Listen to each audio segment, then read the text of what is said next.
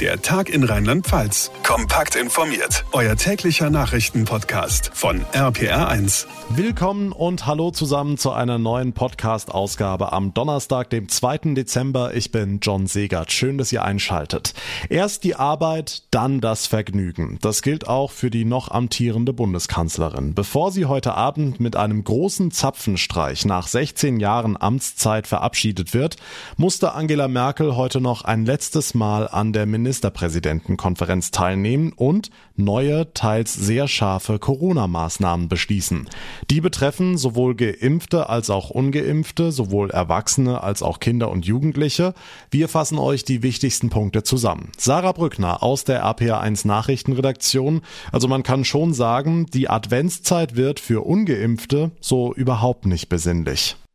Nee, wer nicht geimpft oder genesen ist, wird seine Weihnachtsgeschenke in diesem Jahr online kaufen müssen. Die Bund-Länder-Runde hat sich bundesweit auf die 2G-Regel im Einzelhandel geeinigt, unabhängig davon, wie hoch oder niedrig die Inzidenz in einer Region ist. Dazu kommt, dass sich Ungeimpfte künftig nur noch mit zwei weiteren nicht geimpften Personen eines Haushalts treffen dürfen. Geimpfte, Genesene und Kinder unter 14 Jahren zählen nicht zu dieser Regelung. Sehr harte Einschnitte für Menschen ohne Impfung, die der künftige Bundeskanzler Olaf Scholz aber für angemessen hält. Weil ja jeder und jede die Möglichkeit hat, durch eine eigene Impfung die Lage für sich zu verändern und genügend Impfstoff zur Verfügung steht und jeder das hätte längst machen können.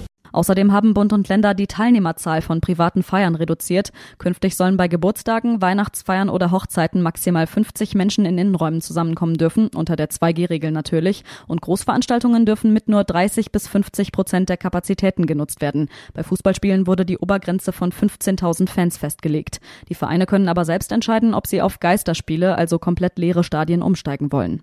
Also eine ganze Reihe an Maßnahmen, faktisch ein Lockdown für ungeimpfte in der Adventszeit. Und die Regeln greifen ja noch weiter. Genau, der Jahreswechsel wird auch in diesem Jahr ohne Feuerwerk ablaufen. Die Bund-Länder-Runde hat sich auf ein allgemeines Böllerverbot verständigt. Das heißt, es darf kein Feuerwerk verkauft werden und auch große Menschenansammlungen in der Silvesternacht sind gänzlich untersagt.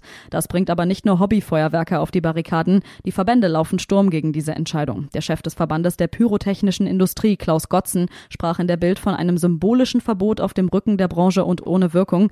Dieses Verkaufsverbot darf es seiner Ansicht nach nicht geben. Das würden viele der Betriebe kein zweites Mal überleben, so Gotzen. 3000 Jobs seien jetzt in Gefahr.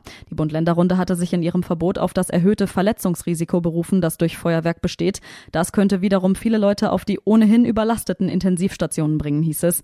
Das will der Verbandschef nicht auf seiner Branche sitzen lassen. Eine viel größere Belastung seien Betrunkene, die in Schlägereien oder sonstige Unfälle verwickelt waren, so Gotzen.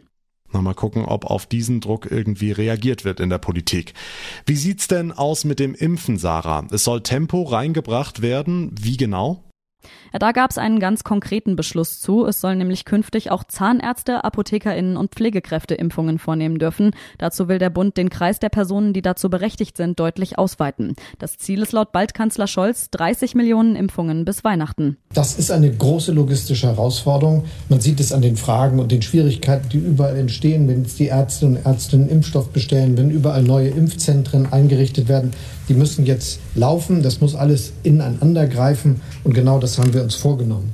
Und es gab von Scholz auch wieder den Appell, sich impfen bzw. boostern zu lassen. Ja, noch ist es ein Appell, aber er hat ja schon angekündigt, dass die Impfung bald zur Pflicht werden soll. Gab es dazu heute auch neue Infos? Herr Scholz hat auch heute wieder bekräftigt, dass Deutschland die Impfpflicht brauche, nicht für die vierte Welle, aber für die fünfte und sechste. Das gelte auch dann, wenn sich jetzt in den nächsten Wochen doch noch viele Menschen impfen lassen würden.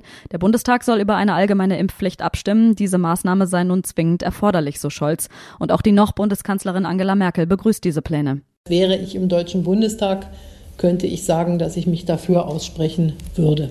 Wir haben alle gehofft, dass die Freiwilligkeit hier besser angenommen wird. Wir haben auch gehofft, dass die Variante Delta vielleicht nicht so aggressiv ist, sodass auch eine Immunität der Gemeinschaft schon mit einer geringeren Impfquote erreicht werden könnte. Nichts spricht dafür, dass wir das jetzt noch schaffen können. Und deshalb ist der Weg aus der Pandemie die Impfung und deshalb muss man äh, dann auch diesen Entschluss fällen, so jedenfalls meine Überzeugung. In den nächsten Wochen soll die Impfpflicht vorbereitet werden. Wann der Bundestag darüber diskutieren wird, ist noch nicht bekannt. Die ausführliche Zusammenfassung der Bund-Länder-Beschlüsse von Sarah Brückner. Dank dir. Moment. Haben wir da nicht eine ganz zentrale Frage vergessen? Richtig, was gilt denn ab sofort für unsere Kinder und Jugendlichen? Was ist mit den Schulen? Da ist klar, es kommt eine bundesweite Maskenpflicht im Unterricht, mal wieder, auch an Grund- und Förderschulen. Und die Weihnachtsferien werden, zumindest bei uns in Rheinland-Pfalz, nicht verlängert. Nachgefragt bei der rheinland-pfälzischen Bildungsministerin Stefanie Hubich. Frau Hubich, die Inzidenzen steigen auch in den Schulen. Reichen diese Beschlüsse dann? Wir haben ähm, in der Landesregierung jetzt in dieser Woche nochmal äh, über einschränkende Maßnahmen auch außerhalb von Schulen beraten, um das Infektionsgeschehen einzudämmen. Es ist ganz wichtig, dass die Menschen sich jetzt impfen lassen, zum dritten Mal oder auch zum ersten oder zweiten Mal. Ähm, und mit diesen einschränkenden Maßnahmen außerhalb von Schulen zusammen möchten wir, dass die Ferien so bleiben, wie sie sind, ähm, dass die Kinder in die Schule gehen können und unsere äh, Schülerinnen und Schüler auch den Unterricht bekommen, den sie brauchen. Das heißt, ähm, nach dem derzeitigen Stand wollen wir die ähm, Schulferien nicht verlängern, weder nach vorne raus noch nach hinten raus. Okay, die Maske im Unterricht muss aber sein? Ja, wir sehen, dass die Infektionszahlen steigen ähm, und deshalb brauchen wir nochmal ein angepasstes Schutz, Schutzniveau in den Schulen. Deshalb ähm, wird an den Grundschulen, an den Förderschulen jetzt künftig auch am Platz im Unterricht die Maske zu tragen sein. Wenn wir uns jetzt die offiziellen Zahlen angucken vom Landesuntersuchungsamt, vom Robert Koch Institut, dann könnte man schon den Eindruck bekommen, da brennt ganz schön der Baum an unseren Schulen. Wie beurteilen Sie das Infektionsgeschehen? Schulen sind Abbilder der Gesellschaft und wir sehen, dass überall in der Gesellschaft die Infektionszahlen jetzt ähm, gestiegen sind, dass die Menschen unvorsichtiger geworden sind. Ähm, und ähm, das spiegelt sich natürlich auch in den Schulen wieder. Und deshalb ist es wichtig, dass wir dort eben Schutzmaßnahmen haben, damit die Schulen weiter arbeiten können. Das ist unter diesen Bedingungen im Moment nicht einfach. Das ist auch eine große Herausforderung für unsere Schulleitung, für die Teams.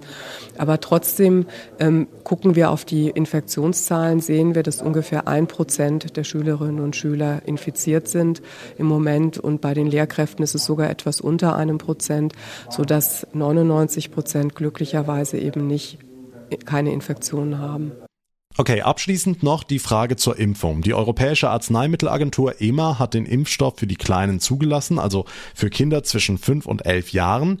Die Ständige Impfkommission zögert aber noch mit ihrer Empfehlung. Dennoch lassen mehr und mehr Eltern ihre Kinder impfen.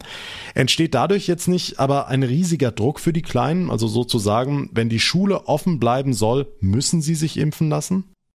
Also es ist ganz klar, es ist Aufgabe der Erwachsenen, sich impfen zu lassen. Sie müssen sich impfen, damit die Kinder, die jetzt wirklich auch unter der Pandemie gelitten haben, die unter den Schulschließungen und den Kitaschließungen gelitten haben, damit sie jetzt besser dastehen. Das heißt, die Erwachsenen müssen sich impfen lassen.